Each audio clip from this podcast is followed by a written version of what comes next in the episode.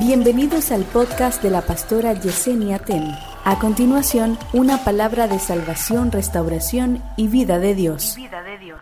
Cuando Dios determina hacer que algo de Él florezca y nazca, pasan algunas cosas. Pasan algunas cosas. Y observando lo que fue el nacimiento de Jesús, vemos esas cosas implícitas. Y de corazón les digo que cuando el Señor permite que esto quede registrado acerca del nacimiento de Jesús, lo hace con un propósito. Lo hace para que nosotros sepamos que todo lo que nace de Dios tiene que verse de frente con algunos desafíos que si nosotros no estamos dispuestos a enfrentar, tampoco deberíamos estar dispuestos a disfrutar. Porque la gente quiere lo bueno, pero quiere que lo bueno le llegue sin problema.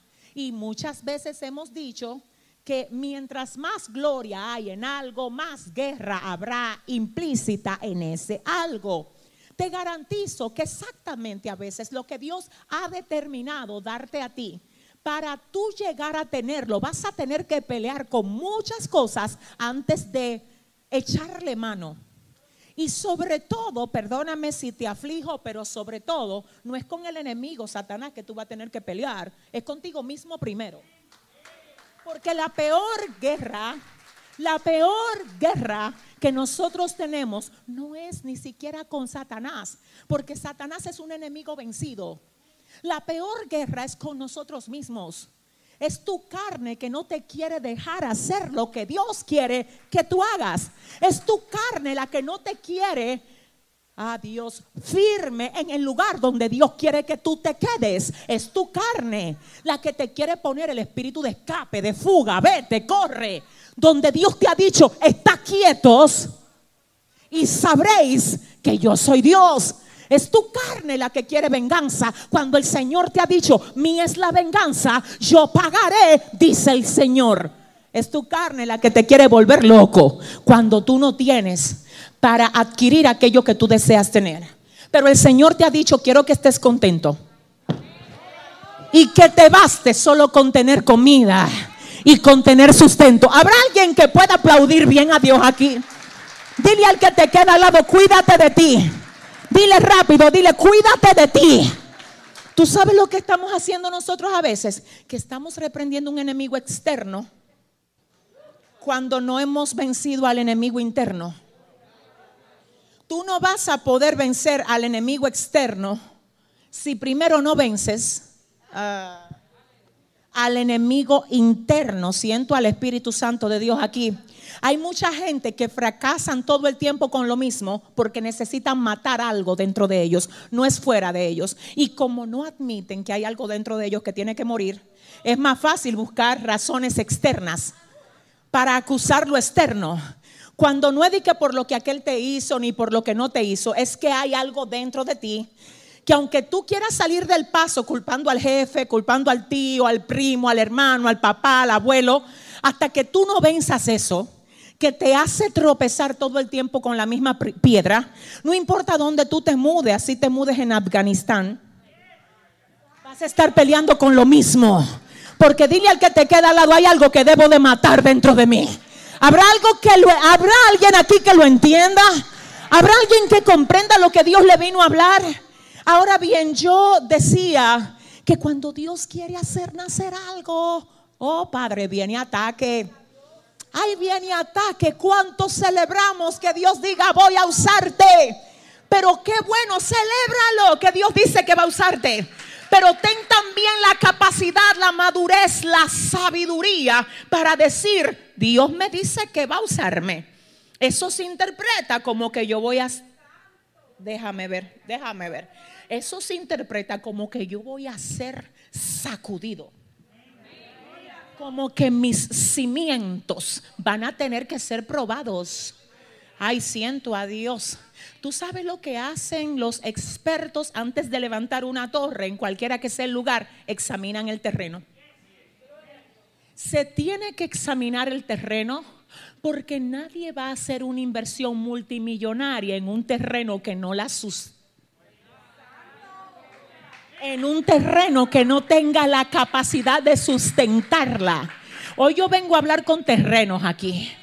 donde Dios ha estado trabajando para matarle la maleza, donde, donde Dios ha estado arrancándole toda maleza para poder edificar y levantar aquello que Él se ha dispuesto edificar y levantar. Aquí tengo un cuadro. Aquí, señores, miren, le voy a decir la verdad, perdónenme, pero la Navidad, esto que se está celebrando en estos días, es una muestra del egoísmo que la humanidad tiene y le voy a decir por qué. Porque si nosotros entendiéramos el verdadero sentido de la, de la Navidad, perdón, no estuviéramos usando este tiempo para nosotros, sino para glorificar a aquel por quien podemos celebrar la Navidad. Ahora mismo la gente no está preocupada por tomar un tiempo para ayunar, para orar, para agradecer a Dios en familia. No, la gente anda ahí volviéndose loco. El tráfico está súper pesado. Déjeme decirle que esta mañana yo duré dos horas en el tráfico, en un trayecto de 20 minutos cuando no es Navidad. ¿Alguien está entendiendo? Porque la gente anda vuelto loco en la calle. Ahora, ¿por qué? Porque es Navidad. Lejos están de entender cuál es el verdadero sentido de esto. Lejos están de entender por qué lo celebramos aún más. Lejos están de entender qué hubiese pasado con nosotros si Jesús no nace. Si usted entiende, ay, solamente si piensa que hubiese pasado con usted y conmigo si Jesús no nace, yo le garantizo que su Navidad representaría todo menos un egoísmo personal. Representaría un tiempo de elevar el alma al cielo y decir gracias Dios, porque aunque yo no me merecía nada, tú lo diste todo por mí. Gracias Señor, porque a pesar de que yo no calificaba, tú me señalaste, me hiciste vivir y le has dado propósito a mi vida. Señores, la Navidad tiene que ver con que la humanidad recibió un regalo. Y te voy a decir algo, el regalo habla de quien da el regalo. Siento a Dios el regalo habla de quien da el regalo. Y te voy a decir algo, no necesariamente hablo de que el regalo que tú das tenga que ser súper costoso, sino que exprese la mayor expresión de tu posibilidad. Por eso el regalo no exactamente se mide por cuánto costó, porque si costó 100 pesos, que eso es como que 2 dólares, 3 dólares, y eso es todo lo que tú podías dar, en cuanto a ese regalo, tú diste el mejor de los regalos que tú podías dar. Entonces no tiene que ver con el costo, tiene que ver con lo mejor que yo pude darte. Y si lo mejor que yo pude darte es lo que te estoy dando, lo que yo te doy habla de lo que yo soy. Siento a Dios. Por eso quiero que usted oiga qué es lo que pasa. En Juan 3:16 dice la palabra que de tal manera amó Dios al mundo que le preparó un regalo y el regalo que le preparó, hey, habla demasiado alto de quien lo dio. El regalo que le preparó el Señor a la tierra es este, dice Juan 3:16, de tal manera amó Dios al mundo que ha dado a su Hijo unigénito para que todo aquel que en él cree no se pierda, mas tenga vida eterna. Pero que por qué que me están dando ese regalo? Porque en Isaías 9:6 se me prometió un regalo. Y el que prometió el regalo es fiel para darnos el regalo. Así que él había dicho en Isaías 9:6, porque un niño nos es nacido, hijo nos es dado y el principado sobre su hombro.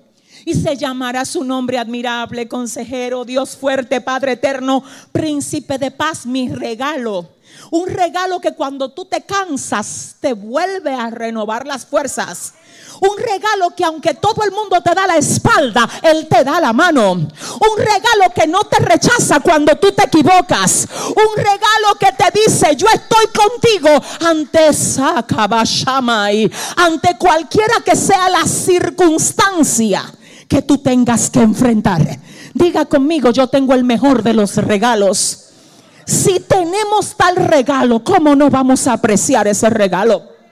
¿Cómo no vamos a aprovechar el hecho de que tenemos ese regalo. Por eso es que usted no tiene que vivir atado, porque usted tiene como regalo al libertador.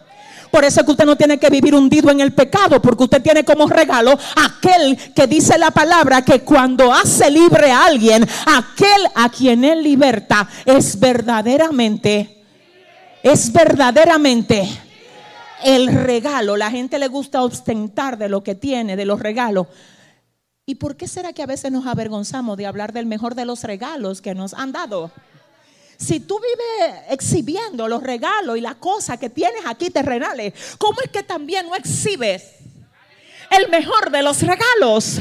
Hablando de esto, Pablo en algún momento dijo, porque yo no me avergüenzo del Evangelio, porque es poder de Dios para salvación de todo aquel que cree, al judío primeramente y después al griego. Te voy a decir una cosa, donde quiera que tú llegas, exhibe tu regalo.